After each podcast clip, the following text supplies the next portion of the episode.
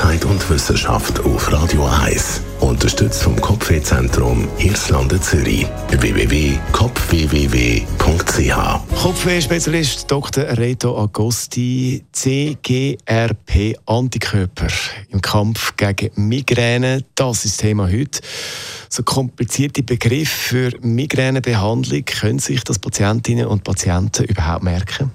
Ja, das geht sogar erstaunlich gut. Das hat äh, nämlich vor, dem, vor der Einführung vom ersten von diesen Antikörpern hat äh, einen Annabelle-Artikel gegeben und die Patientinnen sind also gekommen und haben gesagt, wann kommt das Medikament aus der Annabelle und haben sogar den richtigen generischen Namen können aussprechen, bevor das meine Neurokollegen überhaupt äh, gewissen.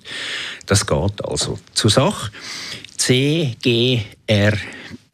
Das beschreibt das Neuropeptid, also so einen Überträgerstoff, wo man äh, kennt seit den 80er Jahren und ist nämlich ein Verwandter vom Calcitonin. Das hat man dort geforscht, weil man gewusst hat, es hat einen Überträgerstoff, der den Muskel sehr, sehr schnell kann bewegen kann. Man hat das gefunden und vom gleichen Gen hat es Informationen für eben das CGRP-Molekül, darum heisst das Calcitonin Gene Related Peptide. Tönt für mich aber immer noch sehr abstrakt. Das stimmt aber ich kann es ein bisschen konkreter machen.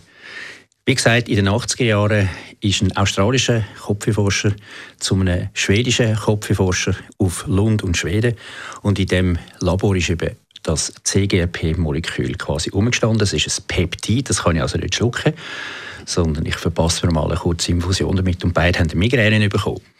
Und das ist der grosse Heureka-Moment sie also wenn das eine Migräne auslöst, dann müssen wir es blockieren können und wir hätten eine neue Generation von Migränemitteln. Jetzt, äh, das ist ein Zeit her, jetzt haben wir 2023, 2024, du redest von neuen Medikamenten. Tatsächlich sind also über 30 Jahre ins Land gezogen oder über den Planet gezogen.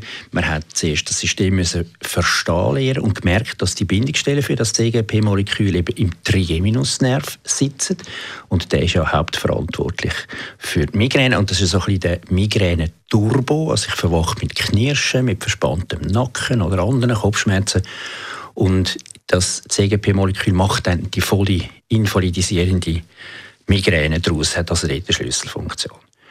Und wenn man das kann blockieren und das haben wir jetzt geschafft, zuerst mit ein paar einfachen Molekülen und jetzt mit vier verschiedenen Antikörpern, die ich mich monatlich über einen Pen verpassen und ich bin dann tatsächlich einen Monat viel, viel besser dran. 50% sind um 50% besser, also 20 Migräne Tag auf 10 und es gibt ein neues Wort dafür, das heißt Crystal Clear Days. Also ich habe Tage, wo einfach alles wirklich endlich wieder brillant erscheint.